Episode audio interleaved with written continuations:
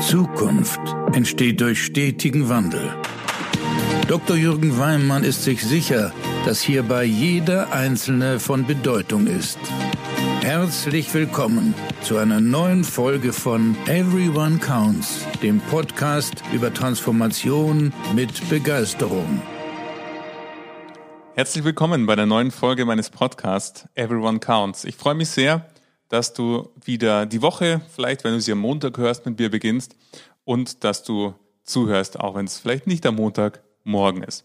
Heute wieder eine Folge mit einem Interview. Und heute habe ich für dich einen ganz besonderen Gesprächspartner äh, gewonnen. Ich wurde inspiriert durch ein Buch, was er geschrieben hat, das heißt Magie des Konflikts. Und Dr.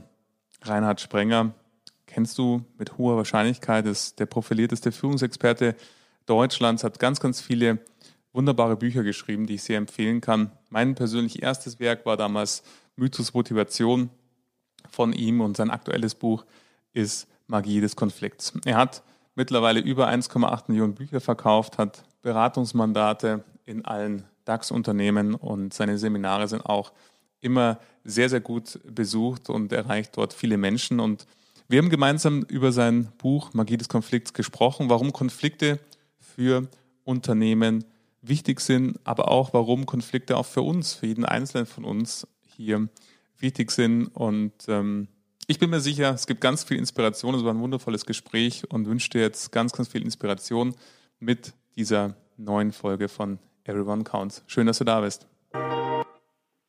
Ja, herzlich willkommen, Herr Dr. Sprenger, in meinem Podcast.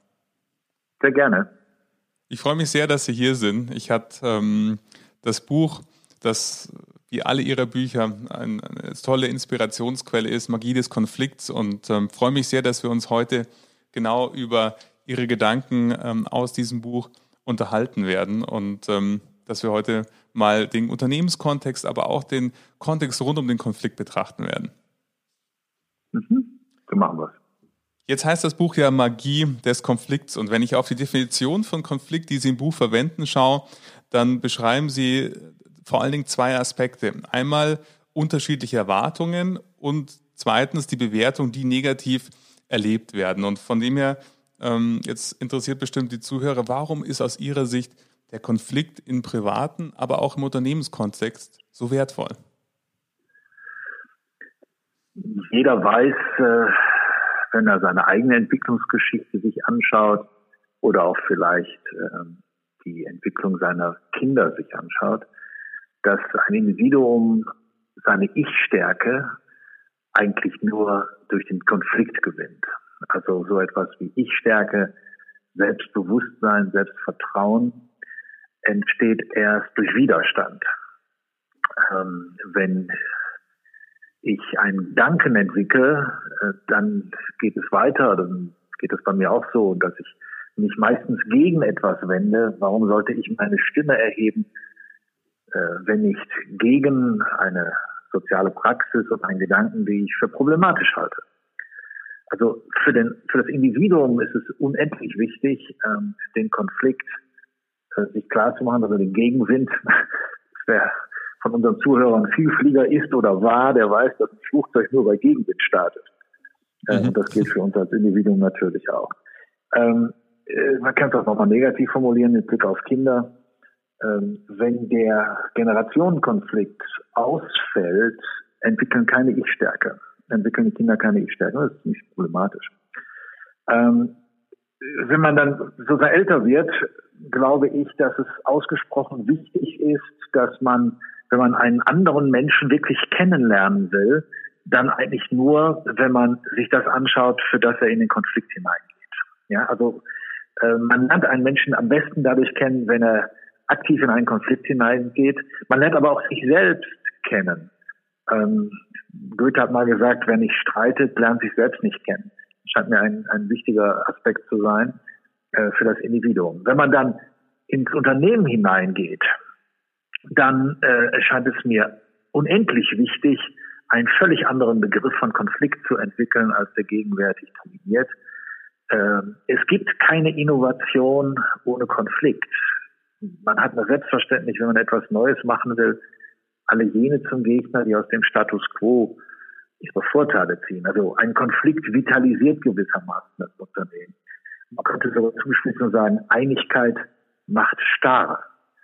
Und äh, wenn man in den Mikrobereich geht, dann man sich fragt, weshalb gibt es eigentlich Führungskräfte und mal die Anthropologie zu Rate zieht, dann ist die Antwort dieser sehr nüchternen, pragmatischen Weltsicht die, Konflikte gibt es eigentlich nur, beziehungsweise Führungskräfte gibt es eigentlich nur, weil es Konflikte gibt, die entschieden werden müssen für Menschen, die dann in die Verantwortung geht. Heißt, Führungskräfte müssen streiten, die müssen nicht schmusen. Und äh, eine Innovationskultur im Unternehmen ist abhängig erstens vom konkreten Verhalten, zweitens der Führungskräfte im Konfliktfall. Also insofern glaube ich, äh, sollten wir die belebende Kraft äh, des Konfliktes sehr positiv sehen, nämlich nicht das Konflikt, der Konflikt ist das Problem, sondern das Ausbleiben des Konfliktes, dieses Harmoniediktat. Und was schwierig ist, ist dann der Umgang mit dem Konflikt. Der ist allerdings zum Teil ausgesprochen defizitär. Ja, da, da ähm, verwenden Sie auch so ein schönes, äh, so einen schönen Satz im, im Buch, an den ich gerade spontan denken müssen. Das Managen ist Widersprüche verwalten im Unternehmen. Ja. Ja diesen Konflikt ja, ausdrücken. Das, mhm. Ja, das, das geht dann sozusagen noch auf die systemische Ebene wieder hinaus. Ein Unternehmen ist ja gleichsam ähm, um den Konflikt herum organisiert. Äh, man müsste ja nicht organisieren, wenn es überhaupt gar keine Konflikte gibt. Und bestimmte Bereiche im Unternehmen entwickeln ja auch ganz bestimmte Logiken, also Partiallogiken, eine bestimmte Rationalität. Der Controller hat eine völlig andere Rationalität als sagen wir, vielleicht die Personalarbeit, die wiederum anders als die Produktion, die wiederum anders als Marketing oder Vertrieb. Und alle diese Logiken, alle diese Weltsichten sind wichtig. In sich sind die ja meistens geschlossen und widerspruchsfrei, liegen aber häufig zur Logik anderer unternehmensinterner Systeme häufig in großer Spannung. Und was dann passiert, dass diese Spannung als negativ erlebt wird, als kritisch erlebt wird und im Wesentlichen der daraus resultierende Konflikt personalisiert wird. Das heißt, man sagt nicht, ich ehre dich beispielsweise in deiner Vertriebslogik, sondern man findet den Vertriebler doof, ja, wenn der beispielsweise andere Meinung ist mhm. bezüglich eines Themas. Und diese Personalisierung von Rollen, von Rationalitäten, die alle wichtig sind im Unternehmen, ist eines der größten Probleme, anstatt zu sagen, hey, du verdienst dein Geld dadurch, dass du genau das machst, was du gerade machst, äh, personalisiert man die Konflikte und dann verhärten sie sich sehr häufig. Und wenn Sie da in Unternehmen reinschauen, und das ist ja ein Klassiker, sage ich jetzt mal, der Konflikte so zwischen Vertrieb und internen Abteilungen, die unterschiedliche Sichtweisen haben äh, auf Kundengeschäft ja. oder Produkte etc.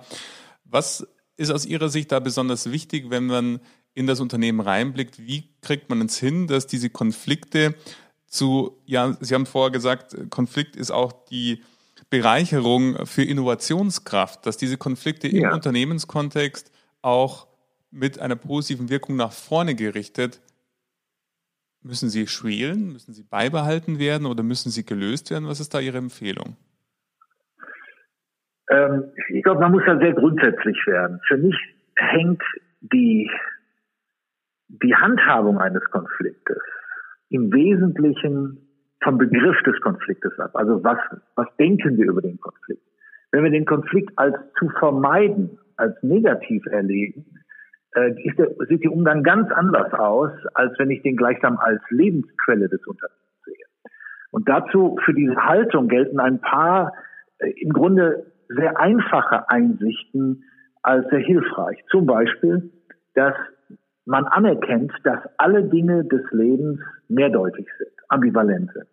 Und dass nichts universal gültig ist. Und da alle Menschen unterschiedliche Erfahrungen gemacht haben, deuten sie die Dinge auch jeweils anders. Und deshalb ist Individualität immer Differenz. Und auch Bewertungen sind unterschiedlich. Mhm. Nichts ist nur gut oder nur schlecht. Weshalb Subjektivität immer Dissens bedeutet. Das heißt, Konflikte sind die Regel und Harmonie ist die Ausnahme. Und jetzt scheint es mir ganz wichtig zu sein, diese Harmonie erst gar nicht zuzulassen, sondern ganz anzuerkennen, wenn Konflikte die Regel sind, dann müssen wir auch anerkennen, dass die Menschen eigene Interessen und Ziele im Leben haben, die sich nicht oft mit anderen decken. Und deshalb kann Konfliktmanagement nicht leisten, dass sich unterschiedliche Interessen plötzlich auflösen. Ja, das ist ein ganz zentraler Aspekt. Man glaubt, ich habe heute Morgen noch diskutiert mit meiner Frau am Frühstückstisch, dass wenn man beispielsweise sagt, äh, dass sagen wir, zwischen Zentralität und Dezentralität immer eine wichtige Spannung ist, die sich nie ins Extreme auflösen kann, also die man gar nicht ganz auflösen kann, weil wir brauchen ja beides. Und deshalb sind Konflikte eine dauerhafte Begleiterscheinung sowohl des menschlichen Lebens wie auch des unternehmerischen Lebens und prinzipiell nicht lösbar. Also weil sie sich nicht auflösen. Sie sind nur besser handhabbar, äh, egal ob man das dann Kompromiss nennt, äh, nennt oder situative Lösung. Wir müssen grundsätzlich anerkennen, dass äh, es hilfreich ist, immer die andere Seite anzuerkennen und möglicherweise auch situativ, also relational zu dem, was beispielsweise auf Märkten stattfindet, immer wieder neue Balancen zu treffen. Jetzt hatten Sie gesagt, genau das, dieser Konflikt, diese Ich-Stärke, die durch den Widerstand entsteht und die, die Prägung des Selbstbewusstseins, des Selbstwerts, da haben wir ja Unternehmen dann ja auch unterschiedliche Ausprägungsarten innerhalb der Belegschaft.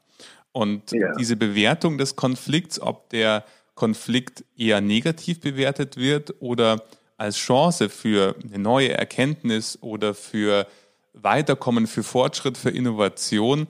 Was würden Sie sagen, jetzt, wenn man eher vielleicht eine Belegschaft hat, die bisher gewohnt war oder die Auffassung hatte, dass Harmonie eigentlich die Regel sein sollte? Wie kriegen Sie es hin, dass diese Konflikte danach ausgehalten werden? Naja, gut, ich äh, halte es zunächst einmal, wir haben ja immer zwei Möglichkeiten zu arbeiten. Wir können am Individuum arbeiten oder wir können an der Institution, an den Strukturen arbeiten. Mhm. Äh, mir scheint es wichtig zu sein, dass man beides tut. Also, dass man sowohl dafür sorgt, dass der Einzelne Einsicht hat, egal ob Seminare oder Vorträge, was auch immer man machen kann. Äh, man kann aber auch Strukturen schaffen, die ganz bewusst immer wieder neu äh, sich balancieren müssen, so dass ich also, auch wenn ich arbeite als Führungskraft, immer dafür sorge, dass keinen, kein Subsystem innerhalb des Unternehmens, egal ob es Vertrieb ist oder Marketing oder Produktion, dauerhaft äh, die Oberhand gewinnt. In manchen Unternehmen äh, haben zum Beispiel sehr, sehr viel Controller gerade das sozusagen Hauptparadigma in der Hand. Und wenn die das dauerhaft und radikal und ausschließlich hat, dann wird es schwierig, sodass mir also dort Wechsel der Perspektive ausgesprochen hilfreich erscheint. Ähm, in, in letzter Konsequenz im Mikrokosmos, denke ich, ist jeder dafür verantwortlich, dafür zu sorgen, dass der andere mit seinen Interessen, mit seinen Erwartungen zur Geltung kommt und dass ich, wenn ich den anderen gleichsam überzeuge, man muss das sich wirklich klar machen, habe ich im Grunde die Komplexität reduziert und damit auch die Vitalität eines Unternehmens. Das ist dann diese belebende Kraft, die Sie meinen, oder? Von dem Konflikt. Ja, genau. Mhm. Ja, also wenn ich dann sage, im Unternehmen ist jeder Sieg eine Niederlage, dann ist genau das gemeint. Es nützt mir nichts, den anderen zu überzeugen. Oder äh, viele Menschen haben ja zum Beispiel die Auffassung, dass ein Konflikt ein Wettbewerb ist und dass das bessere Argument dann übersiegt. Man kann das durchaus mal situativ haben, aber deshalb ist die andere Seite, die Begrifflichkeit, ist ja dann nicht plötzlich weg, sondern die hat ja auch ihre Gültigkeit. Ich kann ja keine Stabilität ohne Wandel haben und keine Wandel ohne Stabilität.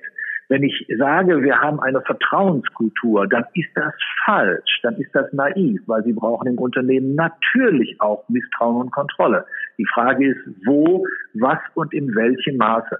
Das heißt, wir brauchen beides. Das finde ich sehr, sehr wichtig. Otto Rehage, der Fußballtrainer, hat mal gesagt, man kann nicht ähm, permanent äh, langfristig planen und kurzfristig immer verlieren. ja. ja. Ja, spannend. Hm, das drückt viel aus. Ja, das können wir ja auch zum Beispiel nehmen wir gerade aktuell die Situation das Homeoffice. Ja, Homeoffice im Volksmund ist ja Arbeiten ohne Zähne putzen. und es ist ja, es ist ja irgendwie äh, eine nette Idee, und ich denke auch, wir müssen uns öffnen vor dem Hintergrund der Corona-Erfahrung, äh, dass Homeoffice eine sinnvolle Form des Arbeitens sein kann. Aber ein Unternehmen ist vorrangig eine Kooperationsarena, eine Kooperationsarena, die um die Idee der Zusammenarbeit herum gebaut ist. Und Zusammenarbeit in einem starken Sinne ist auf physische Beobachtbarkeit angewiesen. So, was haben wir da häufig? Wir haben dann häufig beispielsweise das Unternehmensinteresse und das Mitarbeiterinteresse, das in Konflikt steht. Und das muss ich balancieren. Ja, verstehe. Ja, die Mischung dann aus, aus, aus, aus beiden. Genau. Auf der einen Seite das Individuum, aber auf der anderen Seite auch die Unternehmenskontext und Ziele. Genau, wenn die, wenn die Mitarbeiter gerade gegenwärtig mehrheitlich sagen, oh, Homeoffice ist klasse, dann sage ich, ja, toll, finde ich auch. Aber dagegen ist zu lagern das Unternehmerinteresse, Unternehmensinteresse. Und das ist auf der Basis der Forschungsergebnisse, die gegenwärtig wir haben, wäre es anthropologisch naiv, gewissermaßen das Unternehmen aufzulösen in Koordination von Einzelleistungen. Mhm, mh. Ja, das fand ich auch spannend im Buch, dass Sie ja auch diesen Aspekt der Konflikte nicht nur bezogen auf, wie bewerte ich den Konflikt, sondern auch diese persönliche Freiheit, dass einem niemand einen Konflikt aufzwingen kann, weil letzten Endes ich habe die Freiheit zu entscheiden, steige ich ein ja. oder wenn ich eingestiegen bin, steige ich aus aus, aus dem Konflikt. Das war ein sehr interessanter Aspekt im, äh, im Buch, den Sie auch da explizit erwähnen, dass das immer auch ein ja, das, Zutun das, der eigenen Person ist. Ja, das kommt. Äh, ich finde es sehr wichtig, dass mir niemand einen Konflikt aufzwingen kann. Ich entscheide mich dafür oder dagegen. Und ich glaube, jeder, der im Unternehmen arbeitet, weiß, die alte englischsprachige Weisheit, Entschuldigung, pick your fights, also überleg dir gut, wofür du dich einsetzt, die ist ja universal gültig. Ich finde es nur wichtig, dass wenn ein Mensch einsteigt in einen Konflikt, und das wissen wir ja auch aus der Familientherapie, dann sagt er noch Ja zu einer Gemeinsamkeit und zu einem zukünftigen gemeinsamen Weg. Und ich glaube, dass wir in letzter Konsequenz ist die Handhabung eines Konflikts abhängig davon, ob wir mit diesen Menschen eine gemeinsame Zukunft erwarten. Ja, eine gemeinsame mhm. Zukunft, dann steige ich ein, dann sage ich ja, wir wissen aus der Therapie, wenn Menschen, aus der Familientherapie, Ehetherapie, wenn Menschen sich getrennt haben, wann ist klar, dass, er, dass es eigentlich vorbei war, ja, als wir aufgehört haben zu streiten. Ja, das ist ja, das ist immer so der Punkt. Zudem ist es hilfreich, ein gemeinsames Problem zu haben, das zu lösen gibt. Ne? Und das ist zum Beispiel auch die beste Basis, um sich aufeinander zuzubewegen und eine Eskalation des Konfliktes zu verhindern. Denn ein, in letzter Konsequenz ist ein guter Umgang mit Konflikt keine Frage von Technik, dass wir in so Seminaren lernen, ja, wie man soll Fragen stellen und so weiter und so weiter.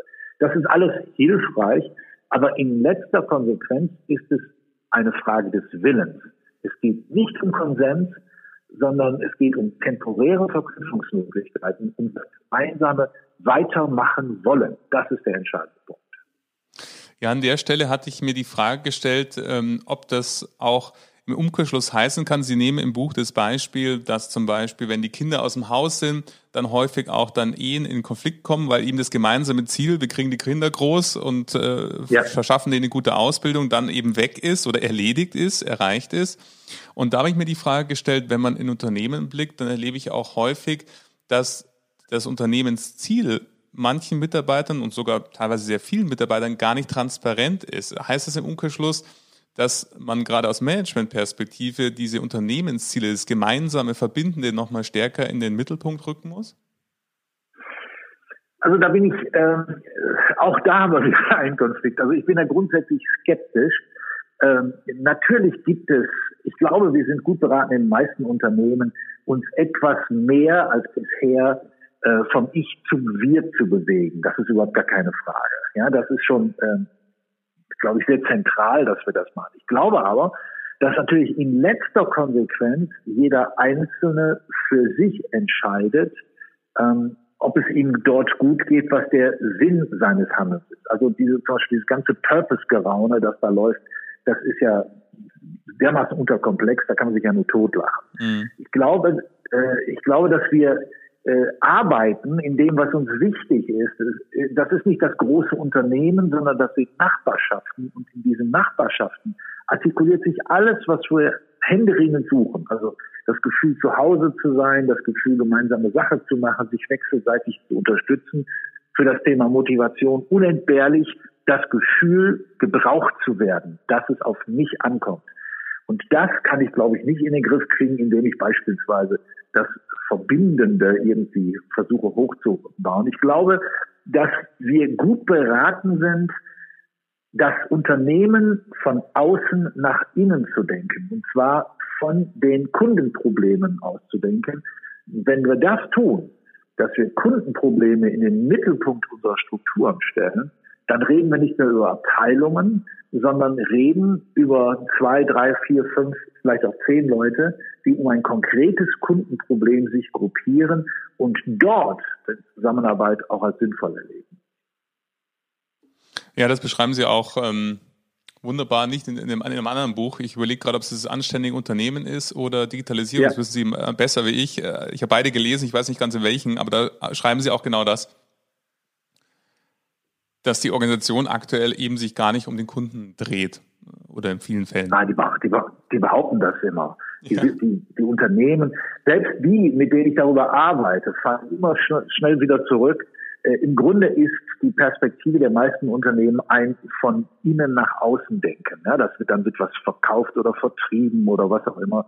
Und sie äh, dominieren doch sehr häufig, dominiert dann eine unternehmensinterne Logik. Dann redet man von Werten oder man von Unternehmenskultur. Das ist ja nicht nur naiv, das ist ja auch dramatisch unterkomplex. Die einzige Unternehmenskultur, an der wir uns zu orientieren haben, ist der Kunde, der freiwillig Geld für unsere Produkte und Dienstleistungen auf den Tisch legt. Ja, absolut. Und wenn ich jetzt so mal die Brücke schlagen darf vom Unternehmen zum einzelnen Individuum, da beschreiben Sie im Buch ja zwei grundsätzliche Sichtweisen. Einmal so dieser personenzentrierte Ansatz ähm, nach Freud und die systemische Sicht äh, nach Luhmann bezogen auf, ja, wie kommt es denn eigentlich zu dem Konflikt und äh, was trage ich dazu bei, dass der andere sich denn so verhält? Und ähm, wie würden Sie das beschreiben, wenn wir Konflikte anschauen, egal was für ein Beispiel, im, im privaten oder im unternehmischen Kontext, diese systemische Sichtweise? Das fand ich einen sehr, sehr spannenden Aspekt, eben dieses Umdrehen des Konflikts aus der Blickwinkelperspektive des äh, Teilnehmers des Konflikts. Ja, grundsätzlich ist es ja so, wenn man, wenn man mal am Beispiel des Betriebsrates äh, sich darstellt, ne, war, Warum rennen Leute zu Betriebsrat? Wer sagt die individuelle Sicht, die, äh, die, die freudianische Sicht, naja, die Leute brauchen Unterstützung, Hilfe, Solidarität, können sich vielleicht nicht so artikulieren. Prima. Die systemische Sicht sagt auf die, oder antwortet auf die Frage, warum rennen Leute zum Betriebsrat? Weil es ihn gibt, weil er da ist. Und ich finde es ausgesprochen wichtig, dass man anerkennt, dass jede Institution im Unternehmen, das heißt auch jede Führungskraft, jedes, äh, jede Mitarbeiterbefragung, jedes, jede, jedes Instrument im Grunde ein Markt bildet, der eine angebotsinduzierte Nachfrage erzeugt. Das heißt, ich habe eine solchen, zum Beispiel irgendeinen Menschen, der da sitzt und der verantwortlich ist für irgendetwas, dann erzeugt er um sich herum jede Menge Nachfrage, eben weil er da ist. Mhm. Und äh, wenn Beispiel, nehmen wir mal ein konkretes Beispiel, Mitarbeiter haben einen Konflikt und da gibt es eine Führungskraft. Was machen die beide? Rennen zur Führungskraft und sagen, du musst das jetzt entscheiden. Das enthebt sie aber auch der Verantwortung, sich selbst zu überlegen, wie sie mit der Situation klarkommen. Ja? Und das ist genau diese Schwierigkeit, die wir da haben. Ich möchte vor allen Dingen auch mit Blick auf Transaktionskosten, also mal platt gesagt, schlicht Bürokratie, immer dafür plädieren, dass ich sage, wir müssen schauen, dass das, was wir dort vielleicht an konfliktärem Verhalten erleben, nicht nur seiner, der individuellen Psychodynamik eines Menschen zu danken ist, sondern möglicherweise reagiert er sinnvoll angepasst auf strukturelle Entscheidungen. Und das dabei auch den Spiegel auf sich selbst zu drehen und zu fragen, was tue ich eigentlich dazu, dass wir diesen Konflikt haben, das scheint mir ausgesprochen hilfreich zu sein. Ähm, meine Wahrnehmung ist meist genau umgekehrt. Die allermeisten Führungskräfte rechnen sich aus den von ihnen beobachteten Konflikten vollständig heraus. Ja, sie tun, sie glauben so, als gäbe es Beobachtung ohne Beobachter. Und mhm. das ist natürlich naiv.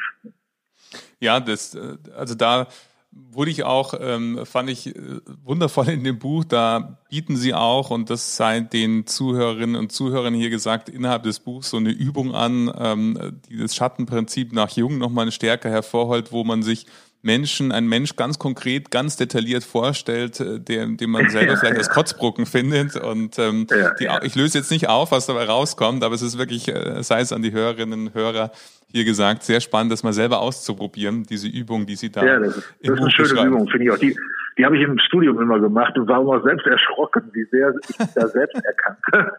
Ja, genau. Meistens natürlich als positives Abziehbild dessen, dieses Kotzbrocken, das ist völlig klar. Ja, genau. Ja, das war wirklich eine tolle, eine spannende Übung. Sei allen empfohlen, die jetzt hier zuhören, das mal für sich ähm, selber äh, durchzuführen. Wenn wir jetzt in den Unternehmen reinschauen, dann erlebe ich häufig, ich arbeite sehr, sehr viel mit Banken und Versicherungen, also aus dem Finanzbereich, wo ja jetzt momentan genau diese ja, riesige Welle der Veränderung äh, vorhanden ist. Also viel mehr Mehrdeutigkeit und Unklarheit kann man eigentlich fast gar nicht haben. Automobilindustrie vielleicht genauso. Aber es tut sich extrem viel. Und ähm, was würden Sie sagen, wenn wir jetzt das Konfliktbewusstsein und Konflikte im Unternehmen mal beziehen ähm, auf den, den Finanzbereich? Was wären Ihre Empfehlungen, wenn Sie sagen, was könnten jetzt Manager in äh, den äh, Banken und Versicherungen tun, um diese fand diese Beschreibung so schön, diese, diese Kraft, die, diese belebende Energie und Kraft äh, des Konflikts für sich und das Unternehmen nutzbar zu machen? Ähm, ich glaube, dass die äh, Versicherungswirtschaft oder auch die Automobilindustrie ähm, im Grunde in einer Situation sind, dass sie über viele Jahre, man kann aber auch sagen Jahrzehnte, es vermieden haben, die erwartbaren Konflikte, die auf sie zukommen, tatsächlich anzunehmen. Das heißt, sie haben sozusagen immer, immer gewartet, gewartet, gewartet. Und dann kommt eine Situation, wo ich nicht länger wegschauen kann. Und das haben wir im Individuellen ganz genauso. Eines der wesentlichen Regeln bei der Konfliktmoderation oder Management, wie auch immer, selbst im privatesten Umfeld ist, du hast kein Recht, alten Ärger zu präsentieren. Ja, das heißt, wir haben hier eine Situation, die ist eigentlich lange, nicht lange zurück. Wir wissen um die Probleme und dann plötzlich fliegt uns die Sache um die Ohren und versuchen auch dem, insbesondere dem anderen klarzumachen, dass er es vor 20 Jahren mit die Blödsinn gemacht hat. Und mir scheint es äh, ausgesprochen wichtig zu sein, dass wir anerkennen, äh, dass wir zunächst einmal nicht externalisieren, also nicht auf die Umstände verweisen, also nicht auf den anderen verweisen, sondern zunächst aber, dass ich auf mich schaue, dass ich mich zum Beispiel in konkreten Konflikten auf das Beobachtbare konzentriere, also auf das, was zwischen den Beteiligten passiert. Dabei beharrlich an einer konkreten Situation bleibe, nicht verallgemeiner, so Worte wie immer und nie, wie ich schon sagte, keinen alten Ärger präsentieren und dann ganz wichtig, in die Zukunft schauen und nicht in der Vergangenheit fühlen. Was viele Organisationen machen, die dann fragen, wie konnte das passieren? Ist völlig irrelevant, wie das passieren konnte. Ähm, Im Regelfall, wer Ursachen sucht, will beschuldigen. Wenn wir aber in die Zukunft gucken wollen, dann müssen wir äh, immer wieder klar machen, wenn wir wissen, wie wir den Karren in den Dreck gefahren haben, dann wissen wir noch nicht, wie wir ihn wieder rauskriegen. Ja? Also Blick in die Zukunft, nicht in die Vergangenheit, das scheint mir ein ausgesprochen wichtiger Aspekt zu sein. Und gerade jetzt in der Corona-Zeit gäbe es ja durchaus eine Chance zu ähm, radikalen äh, oder radikaleren Schritten. Ja, da, da, da finde ich diese Metapher, die Sie auch am Anfang verwendet haben, also das Flugzeug startet nur bei Gegenwind, ähm, auch sehr schön passend in, in diesem Kontext, dass jetzt der, der Gegenwind, also größer kann er fast gar nicht sein, er ist sehr, sehr intensiv. Und in Ihrem Buch haben Sie so viele Zitate, die auch diese Beweglichkeit und diese Bewegung für mich ausdrücken. Sie schreiben zum Beispiel, dass ähm, das Leben ist kein Zustand, sondern eine Bewegung oder das Leben heißt auf dem Drahtseil stehen und alles andere ist warten. Und letzten Endes diese, ja. diese Bewegung im Unternehmen, auch äh, ob nicht Planbarkeit, was kommen wird, ich glaube, das ist das, was auch Sie mhm. tief antreibt und empfehlen für, für Unternehmen.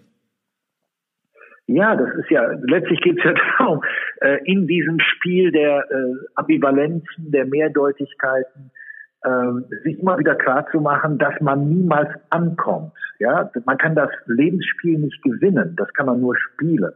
Und das gilt eben auch für Konflikte. Man sollte keine Konflikte gewinnen, sondern man gewissermaßen immer wieder neu, neu balancieren und äh, in Bewegung bleiben ist eigentlich der zentrale Aspekt. Ähm, wenn ich ganz konkret, wenn Menschen über Werte sprechen, dann sage ich ja, diskutiert über Werte, diskutiert über Orientierung, aber legt sie niemals fest. In dem Augenblick, wo ihr sie einmal fixiert, seid ihr unterkomplex, habt ihr euch von der Wirklichkeit, die Bewegung und Entwicklung ist verabschiedet. Mhm. Also diese eine Lösung quasi für jetzt in dem Fall genau. einen Wert. Mhm.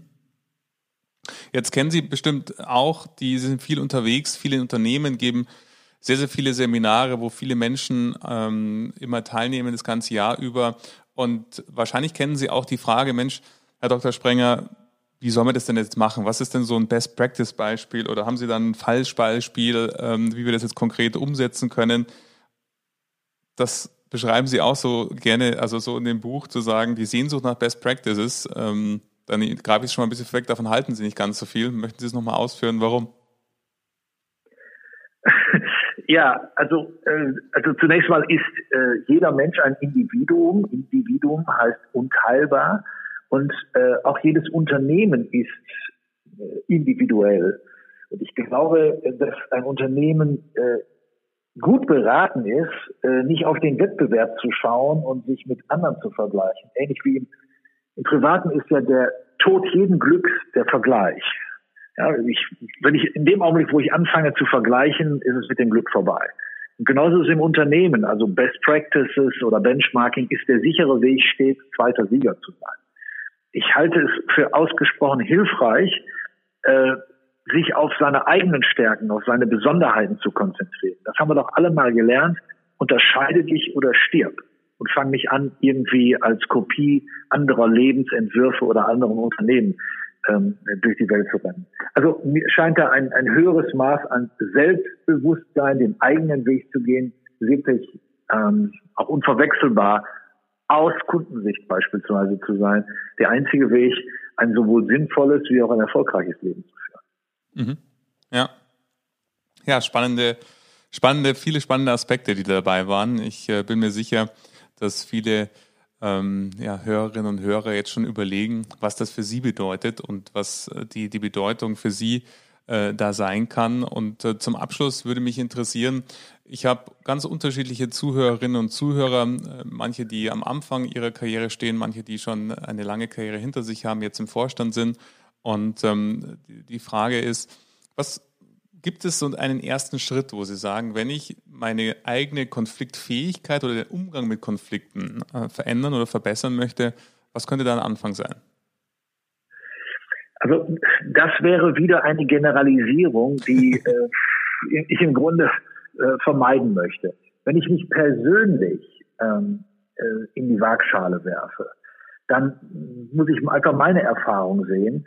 Und ich habe zum Beispiel die Neigung, äh, bei Konflikten gewissermaßen nach Eindeutigkeiten zu sprechen, also nach Klarheit und Konsequenz zu suchen. Und meine Aufgabe in meinem Leben ist es, anzuerkennen, dass die Unklarheit etwas ist, äh, was viel, viel lebenspraktischer ist, was mir aber viele Bauchschmerzen macht. Und das kann ich allerdings nicht für andere Menschen äh, generalisieren und sagen, das könnte es für dich auch sein, ich möchte einfach grundsätzlich für mich immer anerkennen, schau auf die andere Seite. Wenn du etwas gewinnst, schau dir auch den Verlust an. Äh, wenn du jemanden förderst, schaust du auch, äh, schau dir auch an, was du beispielsweise vernachlässigst oder diskriminierst. Also wie Joni Mitchell äh, es Anfang der 70er Jahre in ihrem wunderbaren Song gesungen hat, Both Sides Now. Das heißt, schau die Dinge von mehreren Seiten an. Ja, das ist ähm, schöner hätten, glaube ich, die Schlussworte gar nicht sein können. Diese, diese, dieser Appell an alle Zuhörerinnen und Zuhörer, schau auf die andere Seite, ähm, um eben zu verstehen, um zu lernen, um neue Aspekte oder neuen Blickwinkel kennenzulernen. Ich glaube, wenn es um Konflikte geht, dann ist das ein ganz, ganz wesentlich essentieller ähm, Punkt, der ganz wichtig ist. Ich sage vielen Dank, Herr Dr. Sprenger, dass Sie da waren, dass Sie Ihre Insights aus äh, dem Buch, Ihre Erfahrungen hier äh, mit den Zuhörerinnen und Zuhörern geteilt haben. Ich werde den Link zum Buch als auch zur Webseite von Dr. Sprenger unten in die Show Notes verlinken, sodass ihr, liebe Zuhörer, alle Infos rund um Dr. Sprenger als auch um sein Buch, um das wir uns hier unterhalten haben, Magie des Konflikts, absolute Leseempfehlung, ähm, hier dann auch den Link finden zum Beziehen. Ich sage danke an Sie, Herr Dr. Sprenger, für unsere wundervolle Unterhaltung. Danke für die Bereitschaft, dass Sie Teil meines Podcasts sind. Ich danke Ihnen auch.